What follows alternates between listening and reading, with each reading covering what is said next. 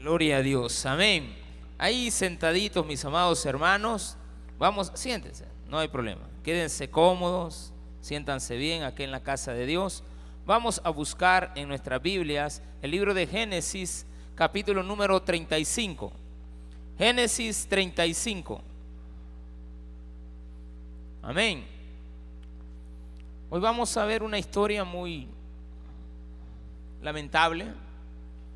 Hemos estado viendo historias así de conflictos, pero el día de ahora nos toca que ver una historia que es muy triste, lamentable, pero que sucede y hay que tocar estos temas porque hay que ver reacciones, cómo comportarnos en momentos difíciles como los que vamos a ver el día de hoy. Génesis 35, versículo número 16 en adelante. ¿Lo tiene? Después partieron de Betel y había aún como media legua de tierra para llegar a Éfrata. Cuando dio a luz Raquel y hubo trabajo en su parto.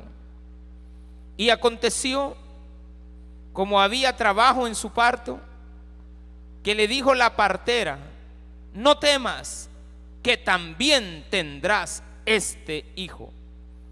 Y aconteció que al salírsele el alma, pues murió.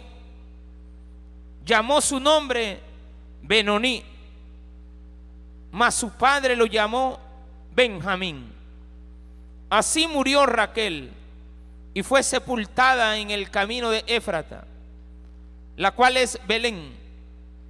Y levantó Jacob un pilar sobre su sepultura esta es la señal de la sepultura de Raquel hasta hoy. Y salió Israel y plantó su tienda más allá de Migdal Edar. Oremos al Señor. Padre, te damos las gracias. Ponemos en tus manos todos los vientres de esta iglesia. Señor, muchas familias representadas en este lugar. Te pedimos, Señor, por nuestros hijos. Llegarán momentos en los cuales sucederán cosas en la vida que nosotros no tenemos planificadas, pero que tú tienes en tu santa voluntad que existan. Y por lo tanto nos someteremos a ellas. En el nombre de Jesús, amén y amén. Gloria a Dios. Amén. Bueno, esta historia es muy difícil. Jacob amaba a Raquel, dice la Biblia. Jacob tenía cuatro mujeres, pero él amaba, no sé cómo se puede eso usted, pero siempre hay hombres que dicen, ya vos te amo, ¿de acuerdo? Como vos no hay otra, y así la tiene, pero tiene otras tres. Pero bien, independientemente, Raquel no le daba hijos, era estéril. No porque ella quería ser estéril. Una vez le dice ella a, su marido, dame hijos, le dijo, porque si no me muero, le estaba chantajeándole, era chantajista.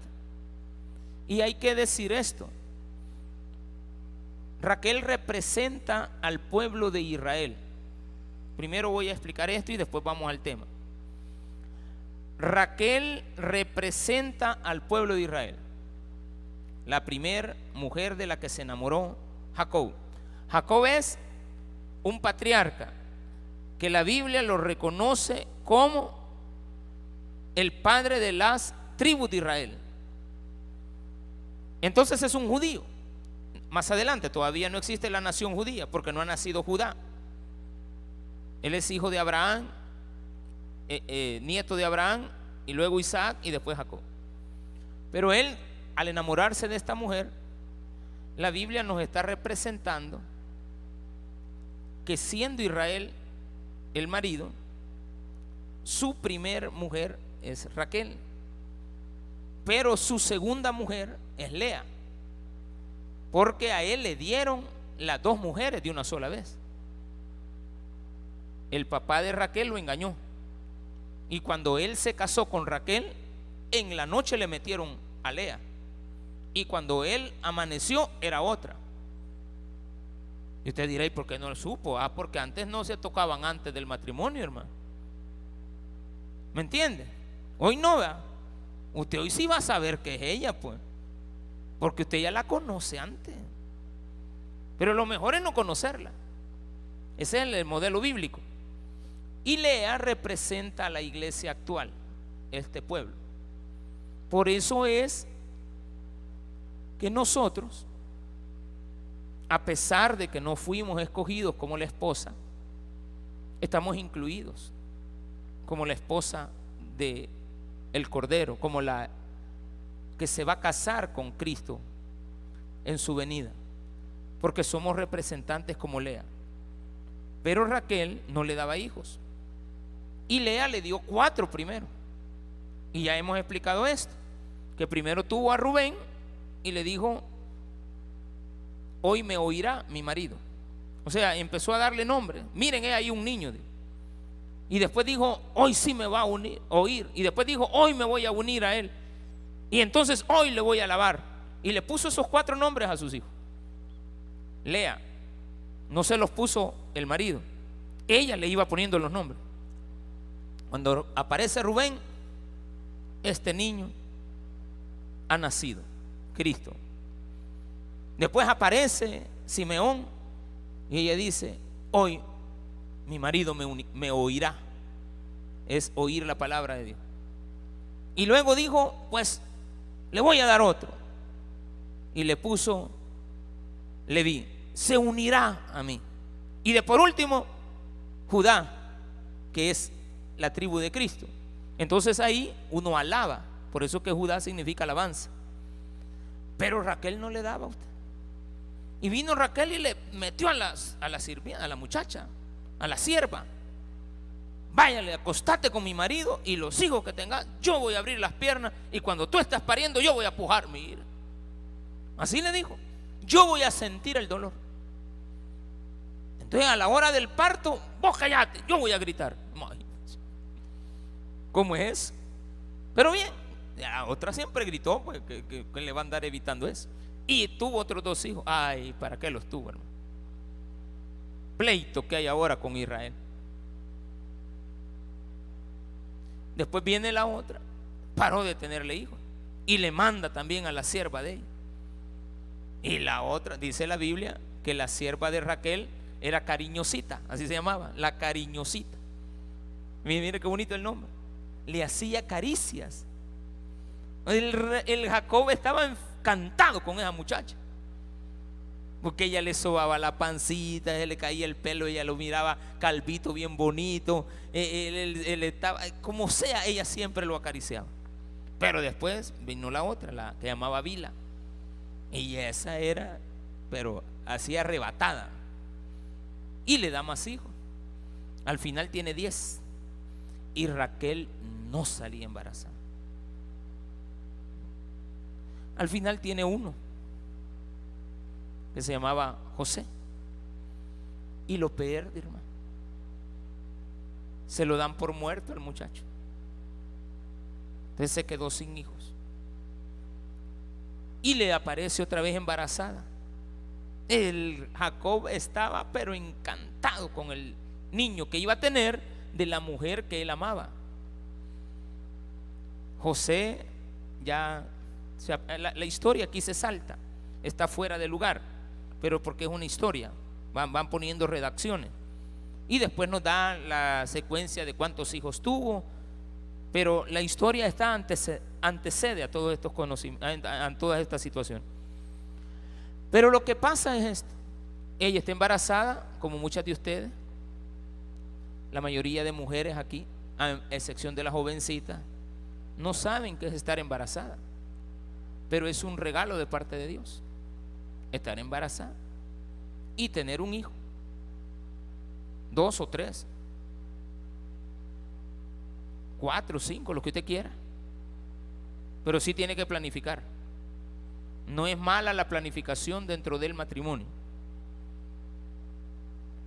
Lo malo es planificar fuera en el matrimonio. Eso, sí es malo. Porque fuera del matrimonio usted no tiene que andar. Usted tiene que respetar a su matrimonio. Y dentro del matrimonio uno puede planificar. Porque uno va a sustentar los hijos que puede mantener. Fuera del matrimonio no es correcto. Entonces ahí viene la gente y ha inventado esto de las planificaciones fuera del hogar. Y no es correcto. Pero bien, la mujer quedó embarazada y empezó con ese proceso bonito que ha de ser para ustedes, difícil para otras. Por eso es que hay que empezar a reconocer algo en la mujer. Lo que Dios ha hecho en ustedes, poniéndolas en una posición en la cual muchas veces la sociedad las quiso ver como mujeres débiles. No son débiles. La mujer es más fuerte que el hombre. Porque a nosotros nos da calentura a buscar la cama inmediatamente. Algunos hombres han padecido de cálculos en los riñones. No sé quién les ha dicho que es como estar preñado. Y que el dolor es como estar pariendo un hijo. Es que no hay dolor más grande que parir un hijo. ojo en esto. No hay dolor. Porque ¿quién, ¿quién es el que dijo que vas a parir los hijos con dolor? Entonces usted no puede comparar ningún dolor a la parida de un hijo. Pueden existir historias de maltrato, sufrí. Pueden existir también este, la maldad, ¿verdad? Que existe para cuando a una persona le quieren sacar una verdad y estaba la guardia y le quería sacar la verdad. Entonces dicen que esas situaciones pues eran tremendas también. Pero a usted le pueden arrancar las muelas sin anestesia. El dolor de parir un hijo ha de ser mayor. Tiene que ser mayor. Porque Dios dijo, vas a parir tus hijos con dolor. Usted se prepara para eso. Usted se prepara para que el niño nazca y usted lo va a cuidar. Y yo como marido voy a cuidar a mi mujer para que ella esté bien a la hora del parto. Y por eso yo felicito a estas instituciones que le han dado importancia a la infancia, a la primera infancia. Eso nunca se había hecho aquí. Y de hecho esta iglesia, todos los días, usted puede venir mañana, aquí están reunidas mujeres embarazadas, el Ministerio de Salud, ahí les están poniendo las vacunas. De lunes a viernes. Y ahí están, ahí viene el Ministerio de Salud, aquí, las, aquí les dan las charlas, aquí traen a los maridos, aquí los preparan, están psicológicamente, podríamos decir la palabra, están preparándolo para que la persona eh, esté bien capacitada, que sepan a lo que están a, a qué se metieron, porque quizás no lo habían planificado, y están viniendo y ellas reciben la educación temprana y tienen que saber que es una criatura a evitar a lo más que se puedan los abortos. O sea, se está luchando en contra de eso. Y por eso que la iglesia participa. Y cuando yo veo a la... A mí me duele porque a veces digo yo, bueno, este es un seminario para que venga el marido con la niña, con, la, con la esposa. Pero a veces veo niñas embarazadas con la abuela. O sea, viene la, la, la muchacha pero no con el marido. Sino que con la mamá o la abuela. Y entonces, ¿dónde está el hecho de poder traer a la tierra hijos y cuidarlos juntos? Porque la idea de que alguien esté embarazada es cuidar al hijo juntos. Pero no lo que está por suceder aquí. Esto es complicado. Usted marido no está preparado para que en el parto su mujer muera. A lo sumo que el niño se le venga. A lo sumo que haya un aborto que no sea, que sea natural. No, se llama aborto en ese caso, no sé cuál es el nombre. Pero entonces tienen al niño y no, no pudo nacer. Hay otros casos, como el que nos pasó a nosotros con nuestra primera hija, que ya tuviera 32 años, que no nació nació, pero murió al nacer. Pues traía el cordón umbilical en el cuello. Entonces yo voy al hospital y pregunto por mi esposa, ella está bien, pero me dicen, este, la niña nació muerta. Y como es el siguiente, dijo, con el tiquete en la mano, vaya donde están los, los niños que no nacieron. Y yo tenía una gran esperanza. En mi misma cabazón, yo, yo deseaba la niña.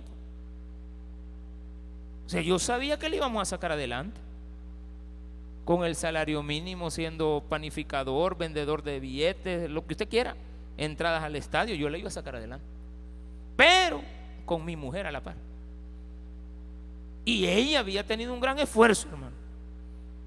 En medio del embarazo yo le enseñé a andar vendiendo de tienda en tienda y de lugar en lugar y vamos a salir adelante, no te preocupes. Ya vas a ver. Yo estaba estudiando en la Universidad Nacional. Yo le decía a ella, nos vemos en la universidad y de ahí te voy a empezar a abrir rutas y a tocar puertas en las tiendas para andar vendiendo. En el parque a las señoras de los canastos. Mire, andamos aquí estos productos, eran cigarros, eran, que venían de Honduras, hermano. Gracias a Dios no lo hago porque estuvieras al lado ahí tanto contrabando que yo no era el contrabandista, yo era el vendedor. A mí me lo daban para vender. Y yo ganaba de eso un colón por cada paquete. Pero de repente mi esposa ganaba 28 colones en el día. Ella cuando ya me iba a traer tenía 28 paquetes vendidos. ¿Y cómo es que aprendiste? Y la gran timba. Y la carga. Dice, no, esto, va a valer la pena. No te preocupes, vamos a salir adelante. Y voy al hospital, pero el niño, la niña fallece.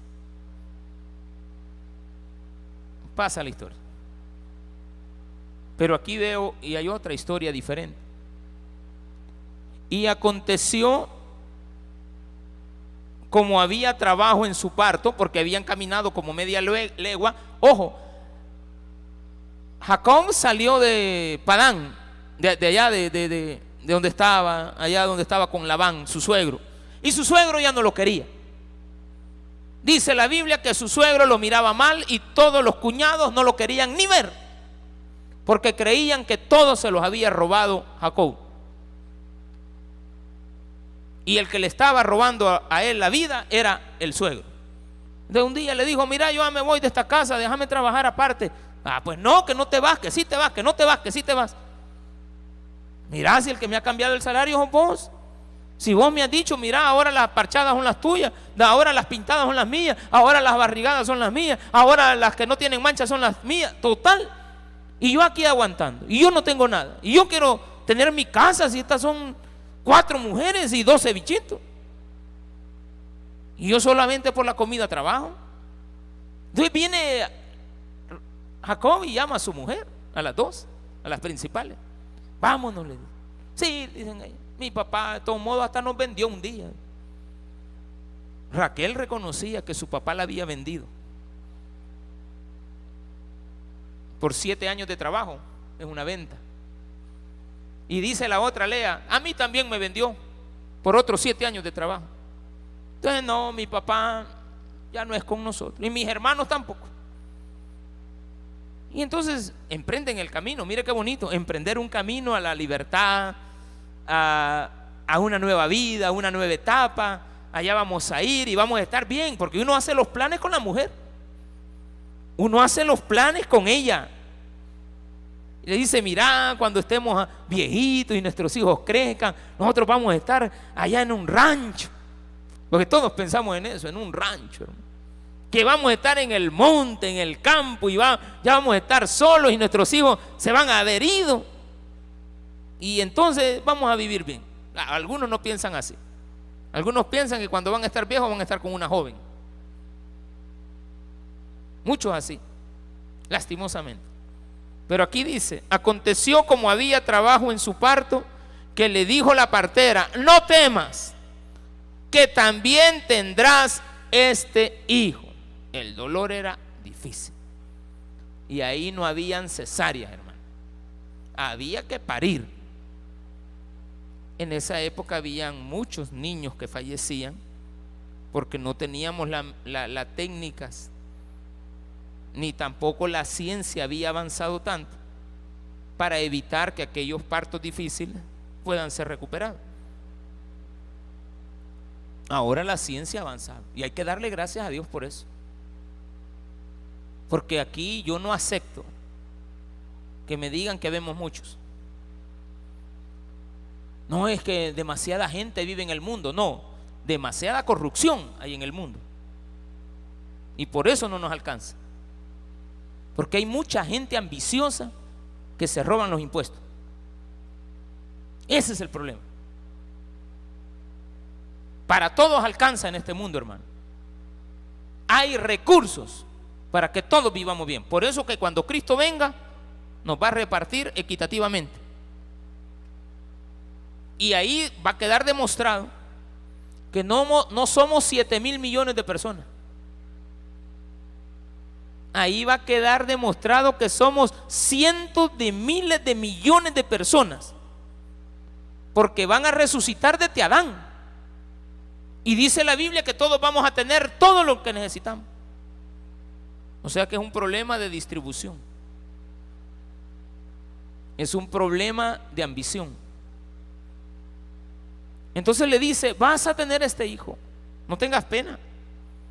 Este también lo vas a tener. Y aconteció que al salirse el alma, pues murió. En el último grito que pidió. Raquel fallece. Ahora viene el cambio de historia. El marido con un bebé. Y el marido no le puede dar leche. No le puede dar pecho. De seguro, de seguro, la tía del niño, que se llamaba Lea, amamantó al niño de seguro la sierva de Raquel amamantaba al niño. Quizá la sierva de Lea, Vila, también amamantaba al niño. Y a partir de ese momento, dice que cuando ella respiró, dijo este nombre, Benoni. No dijo, ay, no. Benoni. Le puso nombre al niño. Y ella le dijo, hijo de mi tristeza. Esa fue la expresión que ella dijo. Benoni significa hijo de mi tristeza. Esa mujer ha de haber sufrido con ese parto. Ha de haber sufrido todo el embarazo. Y ahora el alma se le fue. Hermana, usted no está preparada para el embarazo. Está preparada, pero no para morir. Todas las que han parido aquí, todas las que están aquí, no estaban preparadas, pero les pudo haber pasado maridos. Les pudo haber pasado. Le sucedió a Raquel. Entonces, ¿qué debo de hacer, pastor? ¿Cuál debe de ser mi actitud? Ya no hablemos de Raquel. Ese es un dolor. Es triste. Ahora veamos su actitud. ¿Qué hizo Jacob? le dijo, nunca te separarás de mí. Y le llamó Benjamín, que quiere decir hijo de mi mano derecha. Siempre vas a estar a mi lado. Nunca te voy a dejar. Porque ya tenía la pérdida del otro. Entonces siempre estuvo con él. ¿Qué actitud hubiera tomado el hombre? También pudo haber tomado, ay, este Dios, que no sé qué, el único el otro, Dios aquí. Y esta pandemia, Dios es el culpable. Y esta cabazón que tengo, Dios es el culpable. ¿Por qué no me lo evitaste? Cuando yo me eché el primer trago, ¿por qué no me lo quitaste? Si tú todo lo sabes, le echamos la culpa a Dios de todos los males. Hay que ver la vida diferente. En momentos difíciles, este hombre dijo, serás el hijo que nunca se separará de mí. Y entonces él anduvo siempre con Benjamín. Lo agarraba al niño, le, lo, se lo ataba Y dice aquí la Biblia, así murió Raquel y fue sepultada en el camino de Éfrata, la cual es Belén. Ahí está. Hay un cementerio bien bonito, pero en la entrada del cementerio te va caminando y hacía en una colina, ahí dice sepulcro de Raquel. Más adelantito, como a unos a camino, así de 200 metros, está la fábrica de diamantes más grande del mundo, israelita. Que cuando uno se da cuenta cómo extraen los diamantes, mm, mm, mm, cuando uno sabe cómo hacen para sacar los diamantes, uno empieza a ver la pobreza de tanta gente explotada para tener diamantes. Son muy bonitos, pero tienen un precio muy caro en las vidas humanas. Los celulares. Cada celular que usted tiene le ha costado en promedio la vida a tres niños que mueren por sacar los, elementos necesarios para estas tonteras. Eh, los celulares tienen elementos que se extraen de minas. ¿Y a quiénes ocupamos? A los niños que trajimos al mundo, pero no para que estén a la par de nosotros, sino que estén a la par de una mina, que estén a la par de un semáforo. Niños que ni alcanzan, pero ni la llanta del carro. Y ya andan con un, un botecito de champú y un palito donde le limpian el vidrio. Un día un niño no me estaba limpiando el vidrio el parabrisas. Yo ni cuenta me había dado que estaba limpiándome el espejo. Solo miraba la manita. Ay, Dios. O sea, me dio, no sé si darle o no darle. Claro que le tuve que dar. Porque en la esquina estaba la mujer con otros tres bichitos cobrando. Ay, dije yo. Y no le puedo decir nada, que me voy a poner a decirle yo? O tiene padre irresponsable o ella calenturienta, que cree que el marido que viene le va a solventar el problema. ¿Qué pasa si esa mujer en una parida se muere? En el quinto hijo que va a tener del otro limpia brisa de la cuadra de enfrente. Y entonces va a tener otro niño, y pero cuando, cuando tenga el niño se puede morir. Todas tienen que pensar en eso, hermanas. Todas ustedes piensen en esa posibilidad de morir en la hora del parto. Y el marido tiene que saber eso. Por eso los maridos no debemos jamás de abandonar a las mujeres. Jamás. Porque la criatura puede quedar huérfana de su madre en el momento. Dios es perfecto. Dios no ha creado dos mujeres para un hombre. Vaya las estadísticas del mundo, dice, nacen 50 niños y 50 niñas. Esto no es tal de que allá en las Amazonas solo mujeres nacen, no. Es un invento también. Tampoco nos vamos a ir a la Biblia, a aquel versículo de, de Isaías capítulo 4, donde las mujeres les dijeron a los hombres, queremos un hombre para siete mujeres. Somos siete, porque ellas habían hecho la cuenta. Habían como 70 mil mujeres y solamente habían como 10 mil hombres. Entonces ellas se inventaron ese dicho que hay siete mujeres para cada hombre. Pero era porque la maldad otra vez, las guerras. ¿A quiénes mandamos? A los hombres. ¿A quiénes mandamos? A los jóvenes, a los de 18 años. Vea las películas, claro que no tiene mucho, no es tan apegada a la realidad. No es tan apegada a la realidad, pero el argumento vale. La voz del silencio una historia de, eh, ejecutada por mexicanos. Por eso no le pega mucho, porque no conocían bien la idiosincrasia del salvadoreño. Pero sí, el argumento está, está bien. De los dos bandos reclutando niños. Resultado, un resto de mujeres solas. ¿Y qué tal si de esas mujeres muchos niños murieron? Eh, muchas mujeres murieron en los partos. ¿Dónde está el padre? ¿Dónde está la madre? Hermanas, piensen, ustedes pueden, hoy es menos, pero se puede dar la muerte suya en la hora del parto. O usted muera cuando su niño todavía está de brazo. Por eso el marido tiene que estar ahí. Las cuentas no las hacemos con los niños, las cuentas las hacemos con la mujer. Y ellas cuentan con nosotros. Ustedes se tienen que amar por sobre todas las cosas. Como mujeres y hombres tienen que amarse. Ella no es débil, es fuerte. La mujer es muy valiente. El hombre es cierto. Dios no le dio cintura por darle ñeques. ¿Sí? A mí no mucho. Pero el cuerpo del hombre es muy diferente al de la mujer. Pero a la mujer le dio cintura. La anatomía de ella está preparada para tener hijos, no la del hombre.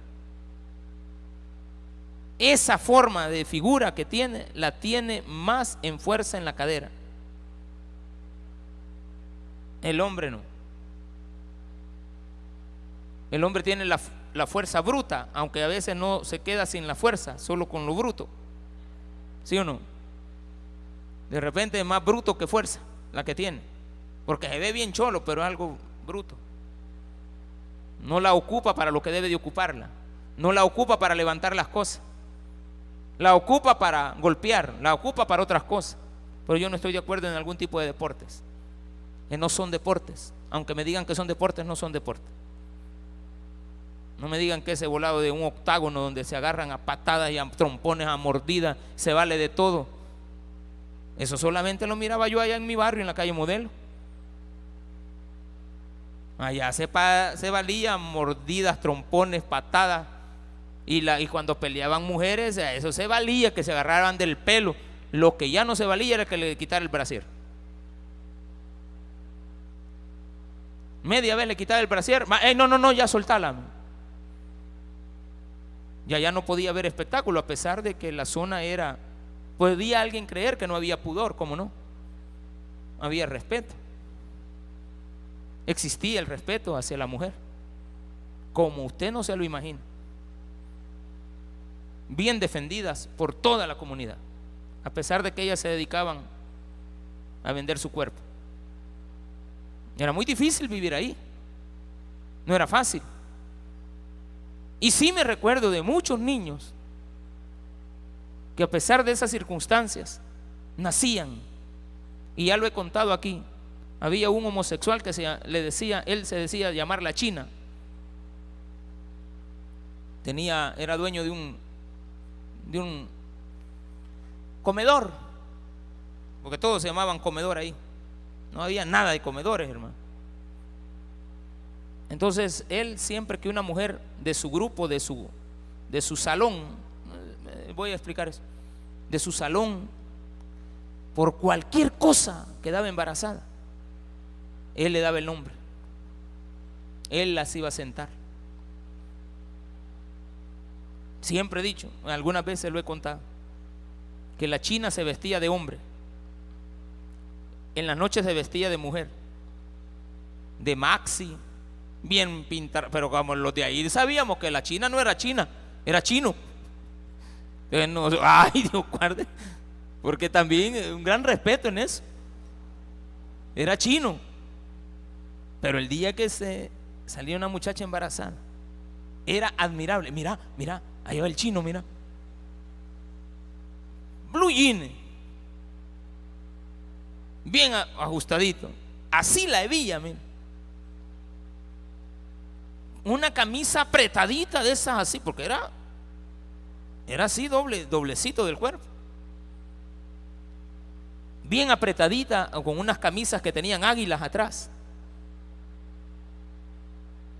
manga larga, elegante, alto, con botas.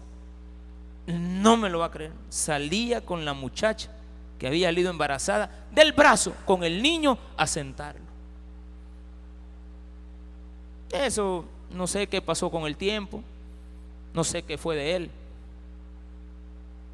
Pero las cuentas se hacen con la mujer. Las cuentas se hacen con ustedes. Ustedes están tomadas en cuenta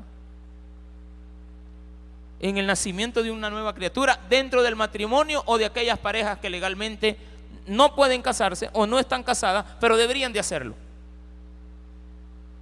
Mañana aquí en la iglesia todas las parejas que vengan de casados, vamos a entre ustedes a rifar ahí una alguito.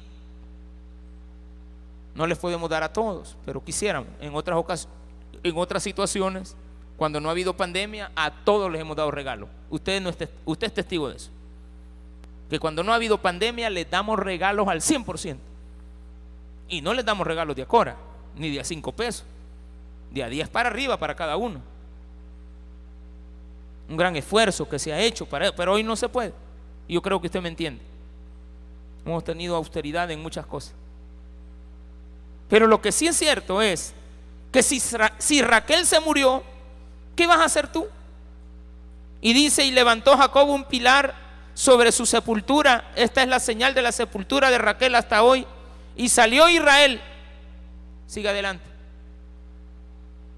Hermano, siga adelante. Esto lo podemos asimilar también con aquellas mujeres que han quedado viudas porque a su marido se lo han matado hace poco, porque su marido se murió del COVID, porque su marido le dio una enfermedad y todavía estamos hablando de niños de pecho. Siga adelante. ¿Cuál es la respuesta? Siga adelante. Después de enterrado, siga adelante. La enterró, siga adelante. Marido o mujer.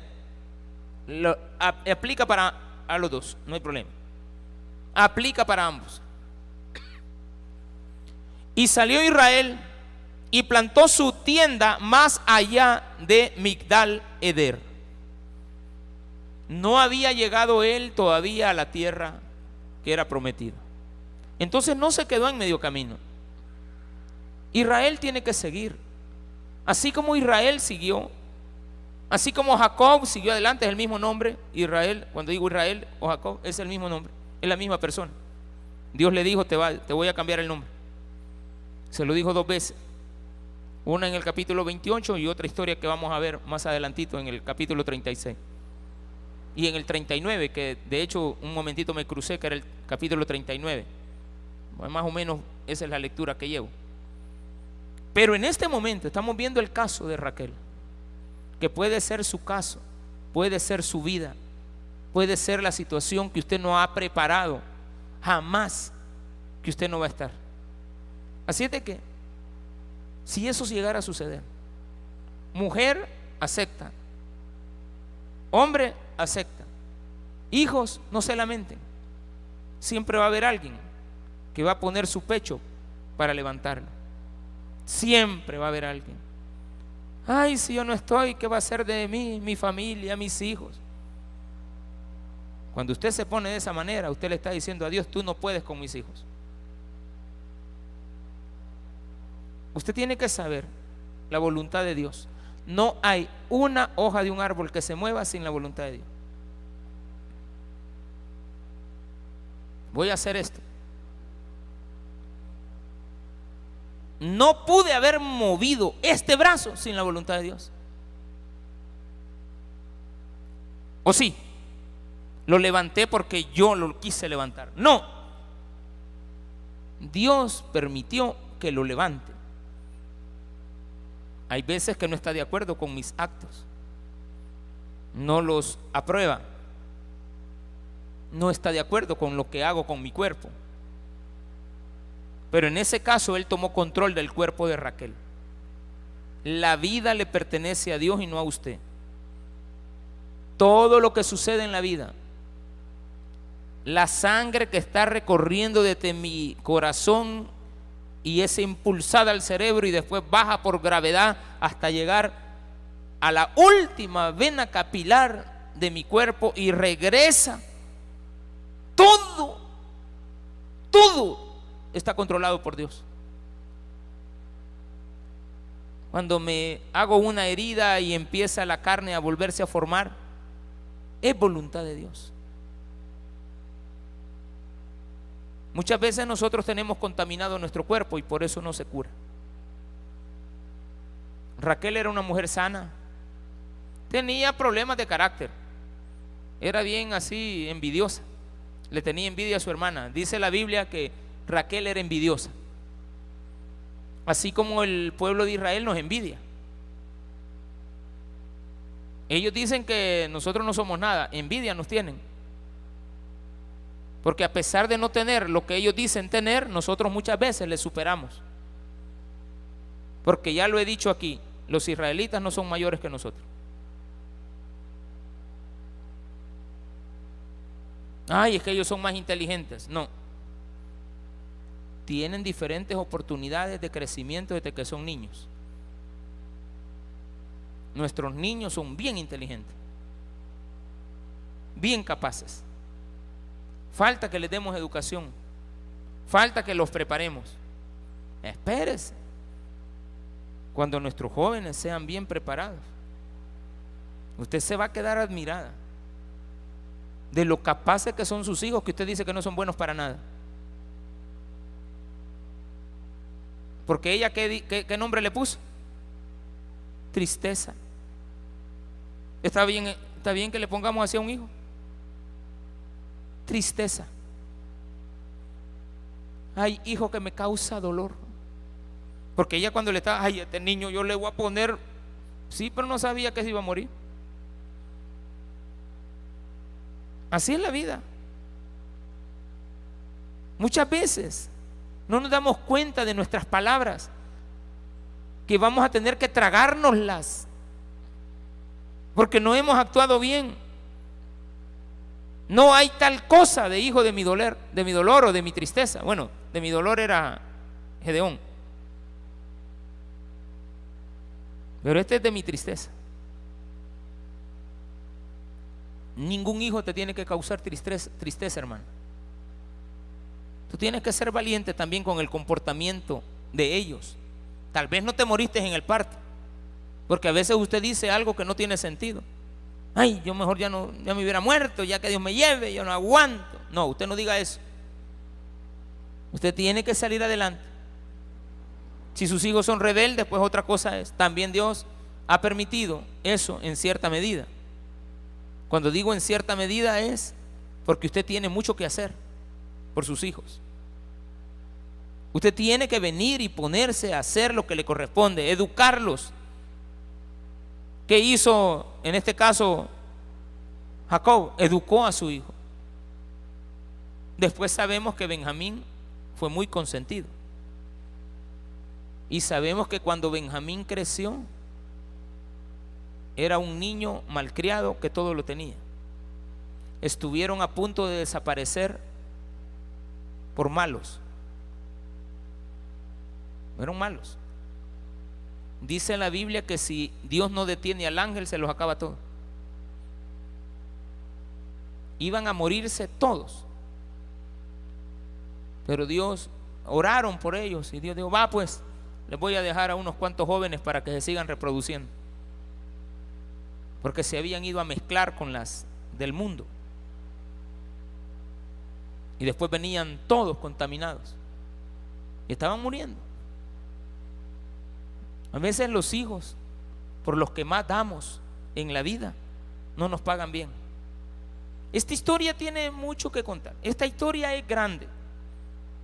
La muerte de la madre, el padre que lo contempla mucho, que dice que nunca se va a separar de él, que le da todo lo que quiere, que no le, no le prohíbe nada, porque es el niño, porque es el niño, porque es el niño, porque es el niño.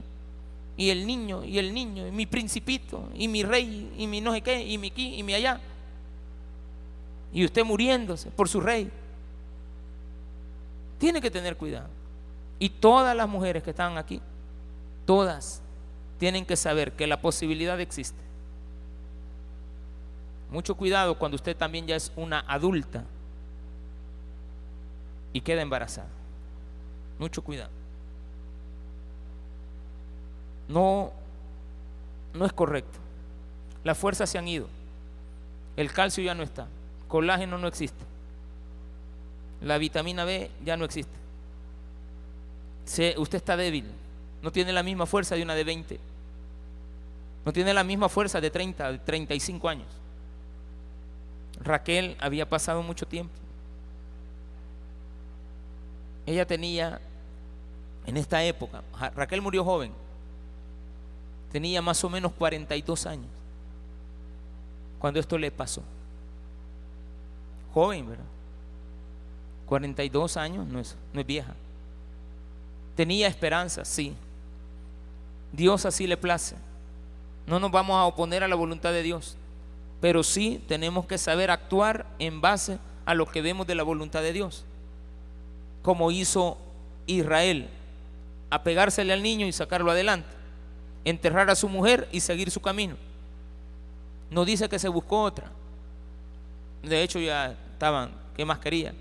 Tenía tres. Pero no dice la Biblia que la sustituyó. No. En ningún momento dijo, ah, pues me voy a reponer a Raquelita. No. Él amaba a Raquel. Así como Cristo ama a la iglesia, ama a Israel. Y nos ama a nosotros. Y dice que nosotros somos bienaventurados. Porque a pesar de que nunca vimos a Cristo vivo, creemos en Él. Y le hemos recibido. Por eso es que Lea es la representación de lo que nosotros somos. Nosotros somos la esposa que le quedó. Somos la que se va a encargar de educar a esos niños. Como iglesia tenemos una gran responsabilidad de criar a muchos huérfanos espiritualmente que estén en la calle, que tiene a padres borrachos y tienen hijos que pueden ser más hombres corruptos que aquí pueden componerse sus hijos. Y es una lástima que muchas veces los hijos son los que traen a los padres y los padres no quieren venir. Es una lástima, pero aquí hay mucho de eso. Así es de que mañana, hoy, todos los días, aceptemos la voluntad de Dios, salgamos hacia adelante. Hay problemas que no tienen sentido, como este. Yo no le hallo sentido a esto. Pero sé que Dios lo único que nos está diciendo es, me tienes a mí, sigamos adelante, avancemos, no te preocupes, yo te voy a ayudar, no importa lo que sea. Démele un fuerte aplauso a nuestro Señor.